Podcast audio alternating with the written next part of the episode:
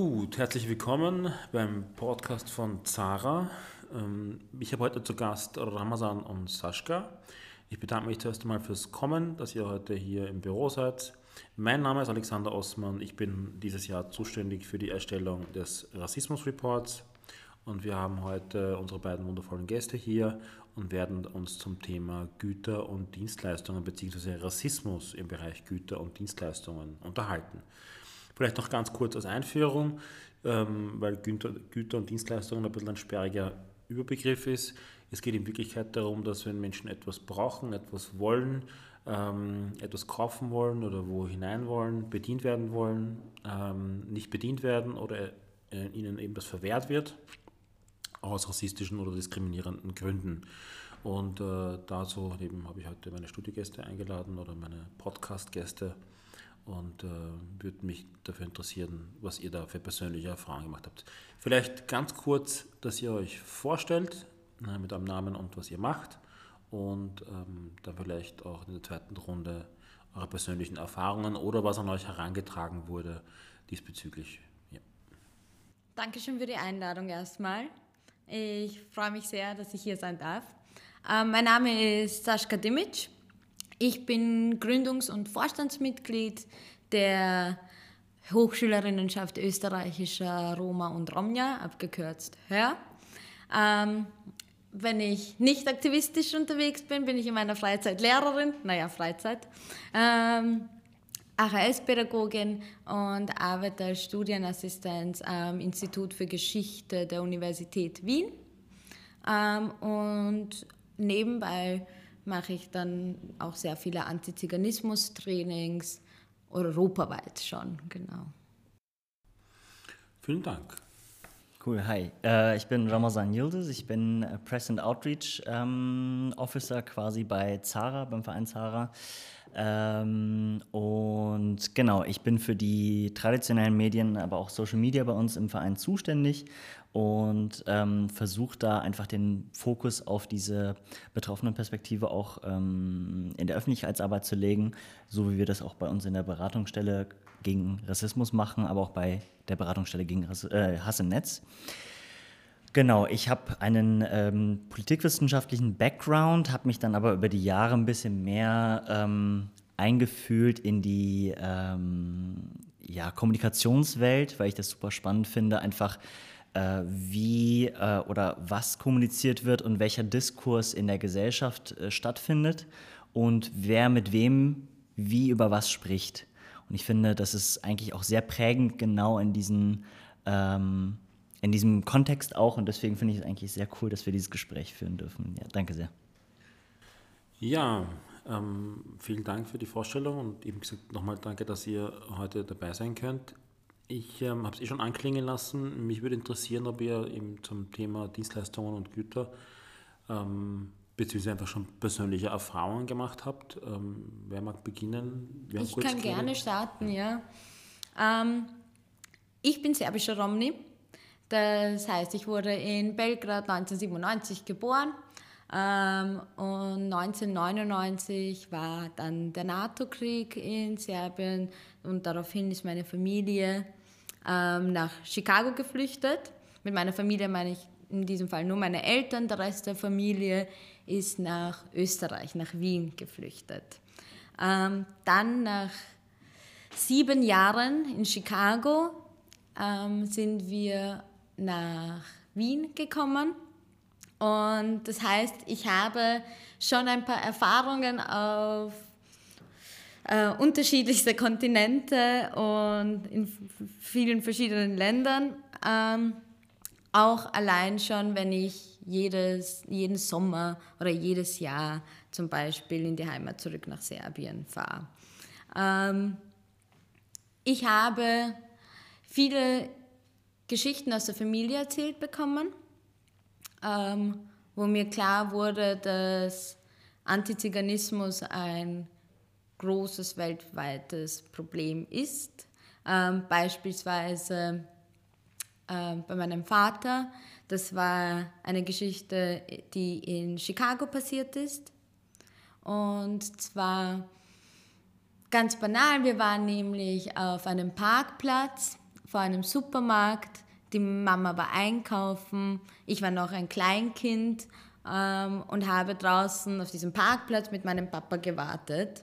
Ähm, geht eine ältere Dame vorbei, spuckt den Papa an ähm, und sagt basically, schleich dich, ja.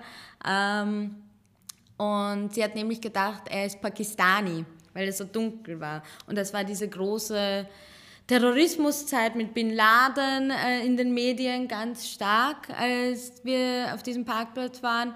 Und aus diesem Grund, weil sie gedacht hat, der Papa ist Pakistani und wahrscheinlich aus diesem Unwissen, ähm, wer sind Roma und wie schauen sie aus, ähm, hat sie dann gesagt, ja, zurück nach Pakistan. Äh, und hat dann daraufhin den Papa angespuckt. Ähm, das ist so eine Geschichte, was ich in diesem Moment natürlich nicht sofort als Kleinkind realisieren hätte können. Ähm, aber im Nachhinein dann noch viel darüber mit dem Papa gesprochen. Ähm, und als ich ihn angesprochen habe, das war dann schon im Jugendalter, da waren wir schon in Wien, gesagt, naja, was hast denn du dagegen gemacht oder wie hat dich das fühlen lassen? Dann hat der Papa mit den Schultern gezuckt, hat gemeint, ich bin eh nichts anderes gewohnt. Ähm, und das war für mich sozusagen der Aufschrei mit, da muss noch so viel gemacht werden. Und es ist so wichtig, dass man hier Aufklärungsarbeit leistet. Ähm, und natürlich vor allem, wenn es ein persönlicher Bezug ist, wenn es dem eigenen Vater passiert, dann will man ja noch mehr was dagegen machen. Obwohl die Zeit jetzt schon vergangen ist, kann ich es natürlich in dieser Zeit nicht ändern. Ja. Aber es hat mich natürlich wütend gemacht, so wütend, dass es mir dann motiviert hat, wirklich aktivistisch zu werden.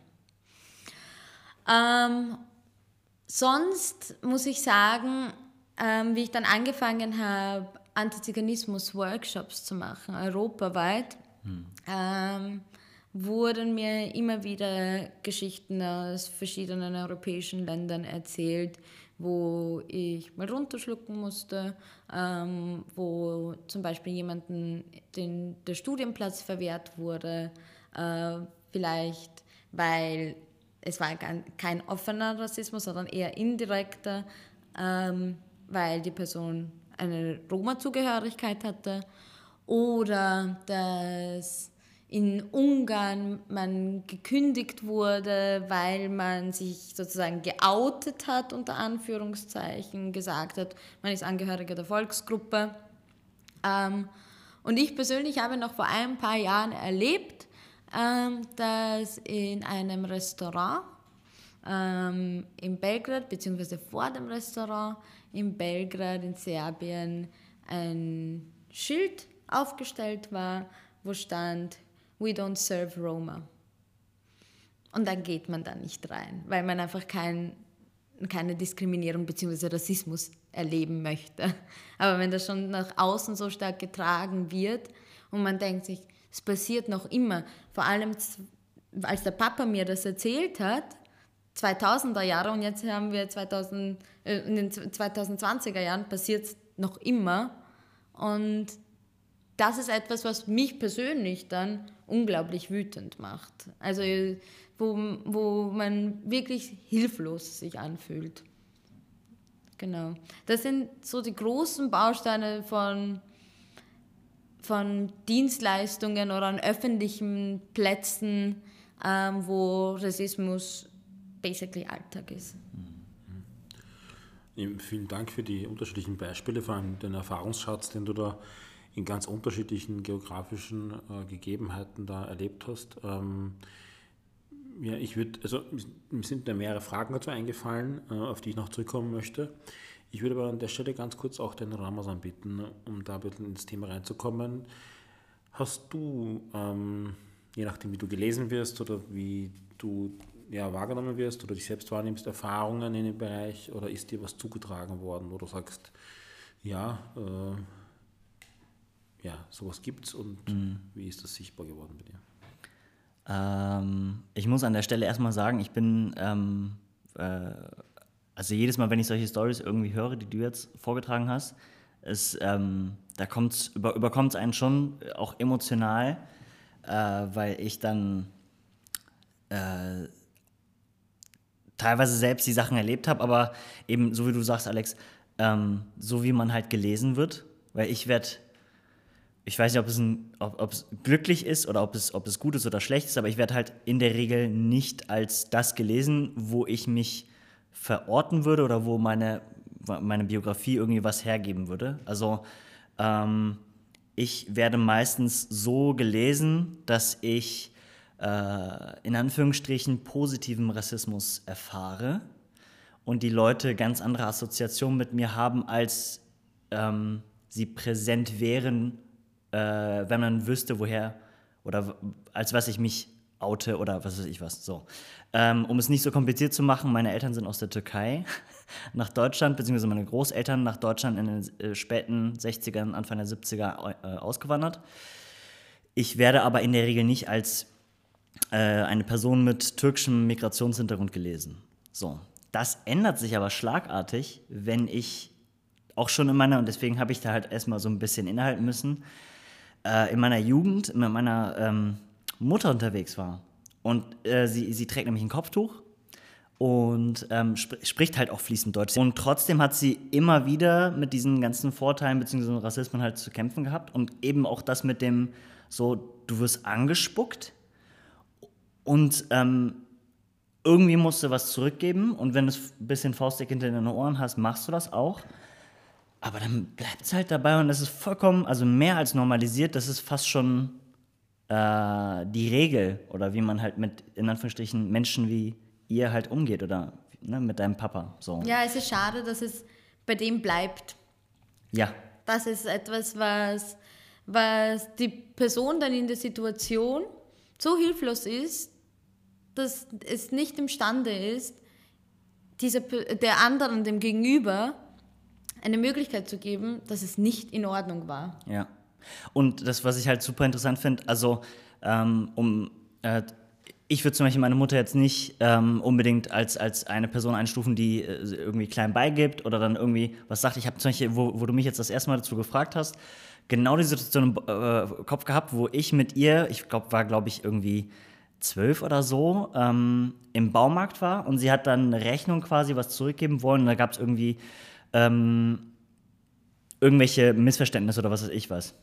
Und die Kassiererin hat so getan bei der Information im Baumarkt, als ob meine Mutter einfach dumm ist. So, es geht nicht um die Sache, dass sie selbst nicht verstanden hat, dass ähm, es irgendwelche, weiß ich nicht, was, was, was da genau das Problem war. Ähm, aber ich weiß noch ganz genau, und das ist ja das, das ist ja der Unterschied. Du weißt ja nicht, was für eine Sache passiert ist, was, ja. was genau die Details waren, aber du weißt ganz genau, eins zu eins den Moment, was für ein Gefühl und was für eine Aura in der Situation herrscht. Und ich weiß ganz genau, das ist halt dieser, dieses, dieses Bild von der äh, dummen Muslima, die keine Ahnung was ist. So, und das ist halt so super schrecklich. Und das, was ich halt so krass finde, ist, ähm, äh, dass, dass mir das halt immer nur in solchen Situationen dann widerfahren ist, wenn ich dann eben entweder mit meiner Mutter unterwegs war, so. Ähm, meine Schwester zum Beispiel trägt kein Kopftuch und wenn ich mit ihr unterwegs bin, passieren halt ganz andere Sachen. Äh, und wenn ich allein unterwegs bin, passieren mir halt nochmal ganz andere Sachen. Also so, das mit positivem Rassismus meinte ich äh, vor, lass mich nicht lügen, zwei Jahren, äh, also kurz bevor Corona ausgebrochen ist quasi, ähm, beziehungsweise jetzt schon fast drei Jahren. Äh, war ich im, in einem Café wieder in, ich bin gebürtiger Kölner, so, äh, in Köln. Ich saß im Café und ähm, will einfach nur mein, mein Zeugs machen, Zeitung lesen, Kaffee trinken und keine Ahnung was. Und ähm, ich werde dann aber auf Englisch angesprochen. So. Und ähm, die Situation ist nicht nur einmal, nicht zweimal, es ist, ist super oft so. Und ähm, bei einer anderen Stelle, wo ich dann mit einem äh, äh, weißen Cis-Mann, quasi Österreicher, gesprochen habe, der mich dann gefragt hat, so, ja, und äh, widerfährt dir dann irgendwie so Rassismus so und keine Angst? Und das erste plakative Beispiel war bei mir, am Flughafen werde ich immer Englisch, auf Englisch angesprochen. Auch wenn ich nur zum Beispiel aus Österreich nach Deutschland fliege. So ja. beides deutschsprachige Länder, denkt man eigentlich so. Ne? Ja. Und und dann er so, hm, okay, hm, ja, aber ist so und so und das und das. Und dann habe ich gesagt, ja, wirst du denn auf Englisch angesprochen am Flughafen, wenn du am Flughafen bist? Und er hat dann keine Sekunde, nein. Also, ja. ne, der hatte keine Sekunde drüber nachdenken müssen. So. Ja, ich habe aber auch jetzt zum Beispiel ähm, viele Beispiele genannt, wo es ganz klarer offener Rassismus ist. Und ich finde es toll, dass du jetzt in diesem Sinne diesen indirekten Rassismus ansprichst, mhm. ja, ähm, weil den spürt man auch. Ja? Ich genau. bin eine, eine serbische Romne mit dunklen Haaren, mit einer dunklen Hautfarbe und ich habe beides erlebt. Ja, ähm, glaube ich dir.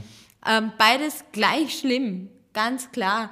Ähm, aber mittlerweile ähm, allein schon vom Kleidungsstil oder meinem Auftreten, das hatte ich auch, das war 2019, als ich in Kroatien ähm, in einem Restaurant war. Und da war ich auch mit einer weißen Cis-Lady essen und wir haben ähm, Serbisch miteinander gesprochen und Deutsch und der Kellner hat mich auf Englisch angesprochen, mhm. Ist dann nochmal zurückgekommen, hat gehört, wir reden eine andere Sprache jetzt. Das war jetzt kein Deutsch oder äh, kein Englisch, das war jetzt ja. dann Serbisch. Und dann hat er mich ganz perplex angeschaut und gemeint, ich kann dich nicht einordnen, woher kommst du? Ach, ja. Und das war mal eine Frage mit, okay, woher kommst du? Da war halt Interesse da. Aber am Anfang hat ihn das komplett irritiert. Ja. Und er wollte mich in eine Sparte ähm, kategorisieren, was für mich dann wieder so war, wieso muss ich kategorisiert werden? Mhm. Und wieso muss ich einer Person dann sagen, ich bin Romney? Ja, ja. Also ich glaube, ich glaube, die, die Dynamiken, nachdem ich sage, ich bin, weiß nicht, ich komme aus Spanien, ja. ich bin der José oder ich bin äh, Romney und ähm, ja. heiße so und so oder lebe da und da, sind wahrscheinlich, also sind, kann ich meinen Hut drauf verwetten, sind. Das ist einfach diese andere. Hierarchie von den Nationalitäten, die in der Mehrheitsbevölkerung halt noch immer sehr stark herrschen, auch allein schon, wenn welche Sprache man spricht. Vollkommen. Also, und das ist halt, ähm, äh, ich kann die, also diese Story, die ich jetzt von meiner Mutter erzählt habe, das kann ich nochmal bis ähm, jetzt fortführen. Also ähm, meine äh, Frau ist, ähm, kommt aus Niederösterreich, äh, sie trägt aber auch ein Kopftuch. Und das Interessante daran ist, wenn ich heute in Wien auf der Straße spaziere und irgendwo mich in ein Café setze oder irgendwas kaufe oder irgendwo was, was irgendeine Interaktion habe, so sind die, oder wenn ich, weiß ich nicht, mit Freunden oder so unterwegs bin, wenn sie dabei ist, sind die Interaktionen phänomenal, fundamental unterschiedlich zu denen, die ich habe, wenn ich allein unterwegs bin zum Beispiel. Oder mit, in Anführungsstrichen, weißen Freunden. So. Und diese Assoziation, das ist einfach zu krass, wie wandelbar das ist. Und genau das ist das äh, vollkommen, was du spot on gesagt hast mit ähm, impliziter, expliziter Rassismus und ähm, wirklich veräußerlichter und so diskreter genau. Rassismus. Genau. So. Ja. Also ich, ich wurde in meinem Leben zum Beispiel noch nie bespuckt, nachdem ich irgendwie äh, geoutet habe, dass ich irgendwie, äh, also Outing in Anführungsstrichen, dass ich äh, Ramazan heiße oder etc. pp. Ähm, aber ich sehe diese Blicke immer, wenn die Leute dann sagen, ja, ah, und woher, woher kommen denn deine Eltern? Oder halt diese ganzen Gespräche und so, je nachdem, wer sie fragt, diese Frage ist okay oder ist richtig scheiße. Mhm. Ähm, genau, aber das finde ich halt so super, ja, egal. Also es, es, sind wirklich, es sind wirklich krasse Storys, die Nein, wie du sagst, ja, ähm, bei mir wird ja meistens auf die Hautfarbe zurückgeführt. Mhm. Ja? Ähm, wie heißt du? Saschka. Kann man nicht sofort zuordnen, slawischer Name. Slawen sind ja nicht eigentlich dunkel in den Kopf von, äh, von der Person, die mich wahrscheinlich fragt. ähm, und dann natürlich die Frage, naja, woher kommst du halt wirklich oder woher kommt deine Familie? Ähm, und dann antworte ich Serbien hm, okay, passt auch nicht ganz genau. Man merkt das natürlich in der Reaktion von dem Gegenüber. Ähm, und wenn ich dann sage, na, eigentlich bin ich Romney, mhm. dann kommt meistens die Reaktion, ach, jetzt weiß ich, wieso du so dunkel bist. Ja, ja. Und diese, ich hatte dieses Gespräch mit 15 und ich habe heute noch immer dasselbe Gespräch. Es hat sich da nichts verändert, nur meine Reaktion hat sich verändert. Aber ja. das Gegenüber, also ich, kann, ich könnte, wenn ich für je, wenn ich für jede Aussage, wo ich gehört habe, du bist, ah, deswegen bist du so dunkel, ein Euro in meine Jar ähm, gesammelt hätte, dann würde ich mir jetzt was Schönes leisten können. das glaube ich dir. Ich möchte auf einen Aspekt zurückgehen, ähm, Sascha, den du erwähnt hast. Den habe ich sehr spannend gefunden. Ähm, ihr habt beide darüber gesprochen. Das war so die, also ich habe das so als, als unterschiedliche rassistische oder diskriminierende Impulse, ähm, würde ich das zusammenfassen. Also Sachen, die ihr bereits in eurer Kindheit äh, erlebt habt, wo man vielleicht nicht genau die Hintergründe erkennt oder aber halt eben dieses Gefühl, wie du es beschrieben hast, diese Aura, die du da ähm, auch in Erinnerung hast. Ähm, Sascha, du hast vorher gesagt, die, das war für dich so eine Wut auch und so eine Ohnmacht. Ich will jetzt aber nicht Falsches in den Mund legen. Ähm, und das hat bei dir vielleicht unterschiedlichen Gedankengängen und auch letztendlich aber auch zur Motivation und zu, zum Aktivismus geführt. Ähm, denkst du, gab es da noch andere ausschlaggebende Momente, die, ich glaube, es gibt viele Menschen, die Rassismus, rassistische Erfahrungen machen, dass dann nicht im Aktivismus und nicht in der Motivation mündet. Ähm, also ich frage das auch deswegen, weil es, glaube ich, eben auch viele Menschen gibt, die betroffen sind ähm, die das vielleicht nicht ähm, dahingehend transferieren können. Da wollte ich dich fragen, ob es da noch irgendwas Spezielles gab, was du auch mitgeben möchtest unseren Hörerinnen und unseren Leserinnen. Es ist so, dass natürlich hat sich das bei mir dann im Sinne von Motivation entwickelt, von ich will was dagegen machen. Und wie du schon erwähnt hast, es gibt ja auch natürlich the other side of the coin, wo man dann komplette Selbstzweifel oder Identitätskrisen ähm, sich vertieft und dann sozusagen weniger sagen möchte oder nichts sagen möchte. Und das ist etwas, was ich mitgeben möchte. Und zwar, lasst uns den Kampf gemeinsam kämpfen, weil es ist einfacher dadurch, wenn man sich mit Menschen identifizieren kann, die teilweise die gleichen Sachen erleben, allein schon auch, wenn es diese Aura ist, die man spürt ähm, und wenn man da schon jemanden zum Reden hat, darüber reden und dann dadurch Aufklärungsarbeit leisten. Mhm. Vor allem in der breiten Masse in der Öffentlichkeit, weil zum Beispiel das Thema Roma und Sinti wird fast schon unter dem Teppich gekehrt in, in der breiten Gesellschaft. Ja, man weiß, die gibt es, das ist eine anerkannte Minderheit in Österreich. Ähm, aber viele Roma und Romja, Sinti und Sintize, wissen da auch nicht, wo sie Anschluss kriegen. Ja? Und deswegen ist es für mich umso wichtiger, diese Sichtbarkeit.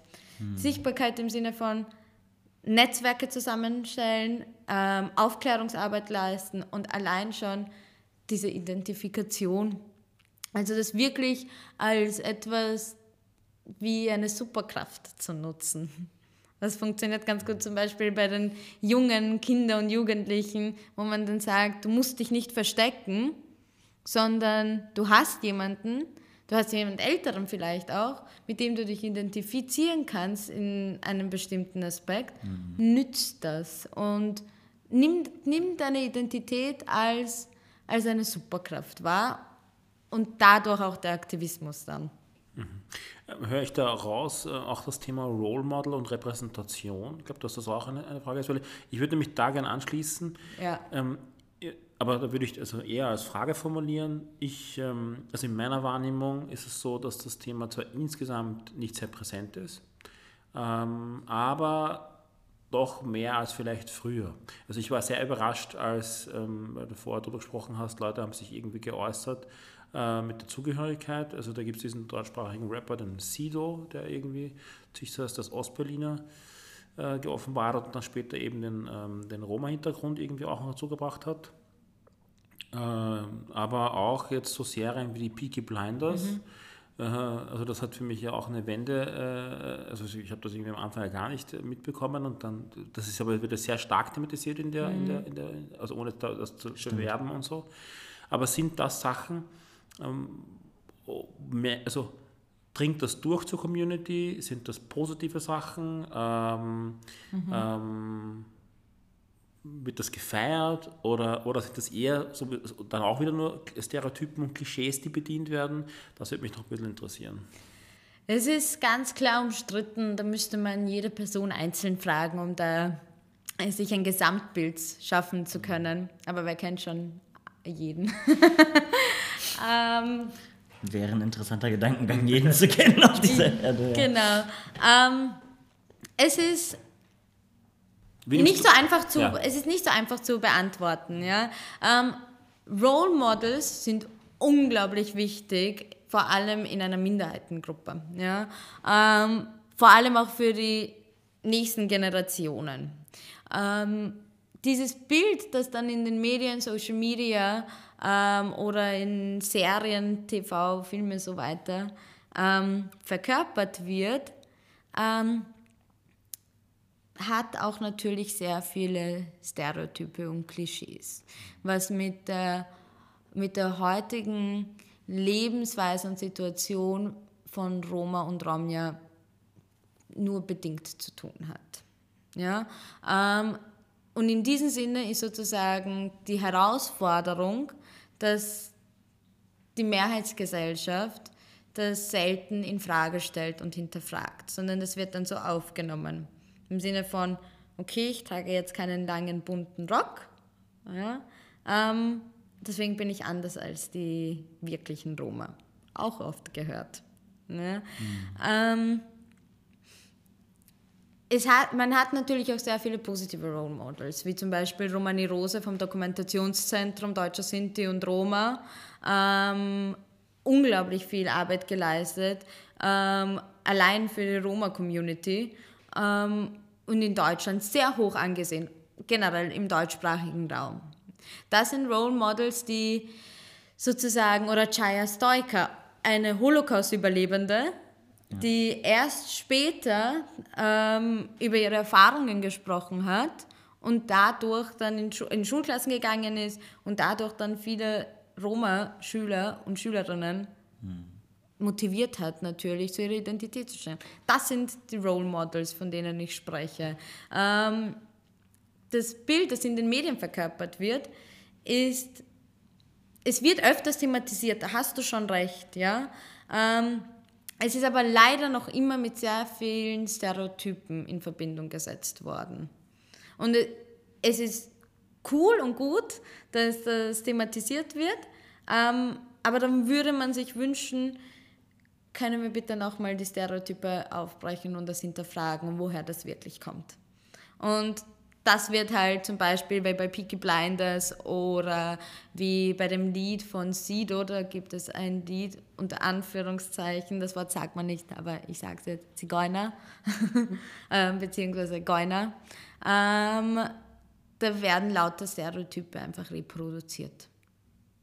Und das ist dann sehr problematisch und schwierig für, für die Community selbst, vor allem für jemanden, der dann in dieser Identitätskrise dann ist, um dann zu sagen, mhm. naja.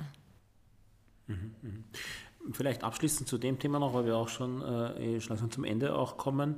Ähm, ein Thema noch, das jetzt ähm, gehört auch ein bisschen zum, zu dem Bereich ähm, Dienstleistung und, also, und auch Gastro und so weiter, ähm, weil wir auch im anderen Podcast ähm, oder im Vorgespräch darüber gesprochen haben, Markennamen da gab es ja auch eine Diskussion und eine Sensibilisierung. gab ja eben das Z-Wort eben ja auch unterschiedliche Produkte, die äh, da benannt worden sind. Gab es, glaube ich, vieles, das da passiert ist, aber sicher nicht alles. Wie findest du die Entwicklung? Was ist da noch zu tun? Ähm, sind die Menschen sensibilisiert? Oder ist das, oder ist das nur ein, ein, ein Nebenschauplatz zum zu, das N-Wort und alles, was mhm. damit zusammenhängt? Wie empfindest du das, was sich da tut? Das Erste, an was ich jetzt gerade denke, sind die jetzigen Zirkusräder, die man, ja. ähm, früher wurde das mit dem Z-Wort nämlich benannt, ja, ähm, Z-Wort Räder von Kellys. Ähm, und es wurde überall verkauft. Das wurde in jedem Supermarkt verkauft. Ähm, das ist noch immer nicht verboten. Das ist etwas, wo man dran arbeiten könnte, dass ähm, solche Lebensmittel natürlich im Sprachgebrauch von der großen Öffentlichkeit wegfallen, weil die rassistisch sind.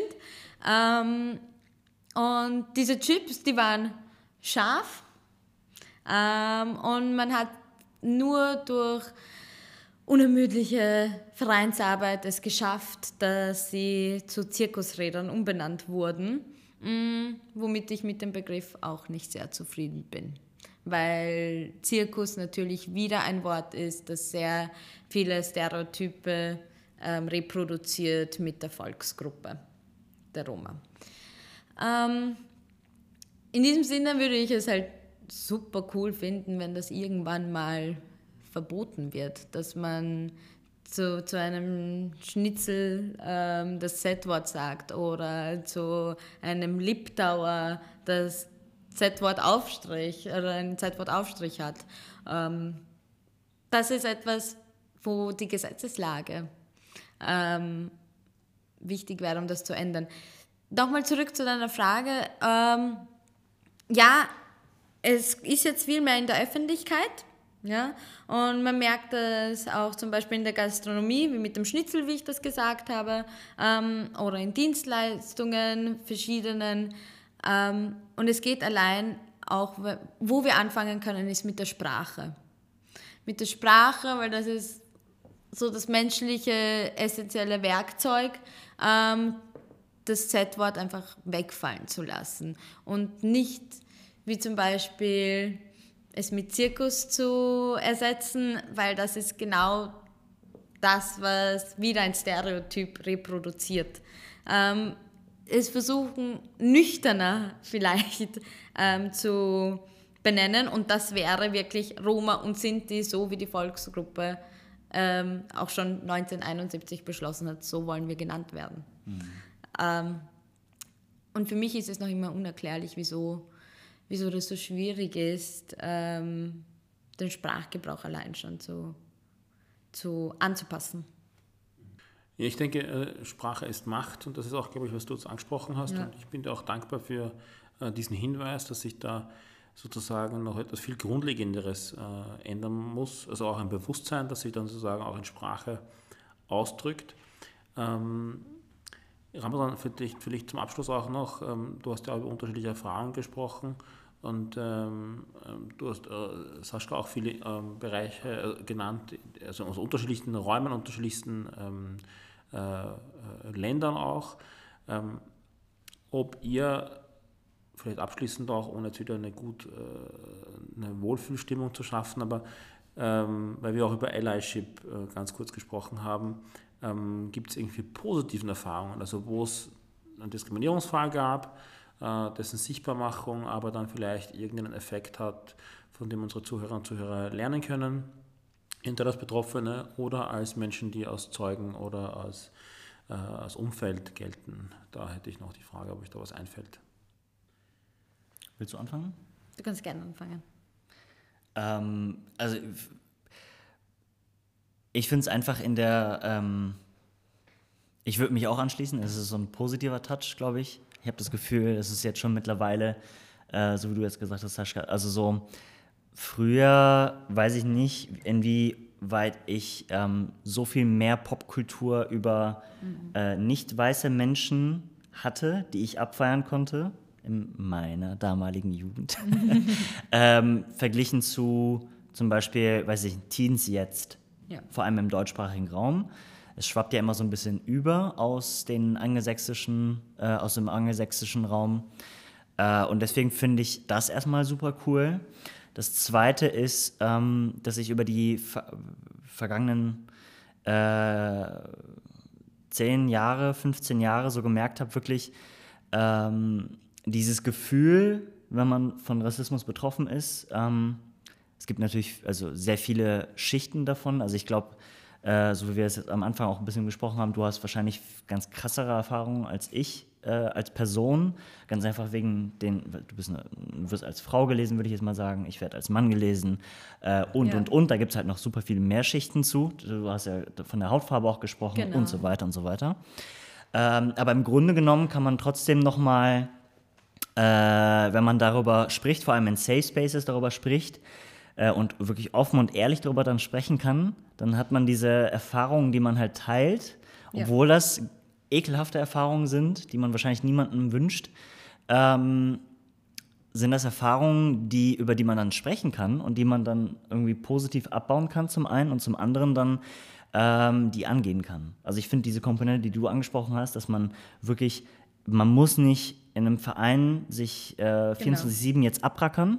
Das, was man aber machen kann, ist wirklich, äh, du kannst wichtige Accounts, die du auf Social Media hast und die bekanntermaßen sind super einflussreich in unserer heutigen Gesellschaft, in unserer heutigen Zeit, ähm, denen kann man folgen, die kann man liken, die kann man supporten. So, wenn du eine Initiative hast äh, für bestimmte Volksbegehren, zum Beispiel Black Voices, die kann man unterschreiben, das kann man irgendwie multiplizieren. So, wenn du äh, einen Jahrestag hast zu ähm, den im Holocaust äh, ermordeten äh, Ronja Sintise zum Beispiel, mhm. so, ich glaube, das ist der 2. August. Der 2. August, genau. Ja. Ähm, da kann man vielleicht mal einen Abstecher hinmachen. So, ne? Man kann sich irgendwie einfach beteiligen, weil das Ding ist, ja. ähm, man, äh, und viel mehr noch, ich, ich würde das aus, aus der deutschen Perspektive mitnehmen, äh, man kann sehr wütende, gut formulierte, schlecht formulierte ähm, Beschwerde-E-Mails schreiben. Und glaubt mir, wenn ein, ein Journalist fünf oder zehn oder zwanzig Beschwerde-E-Mails zu einem Artikel hat ja. und dann nochmal zu einem Artikel hat, dann werden die sich das dreimal überlegen, ob die dann nochmal solche dämlichen Fragen stellen.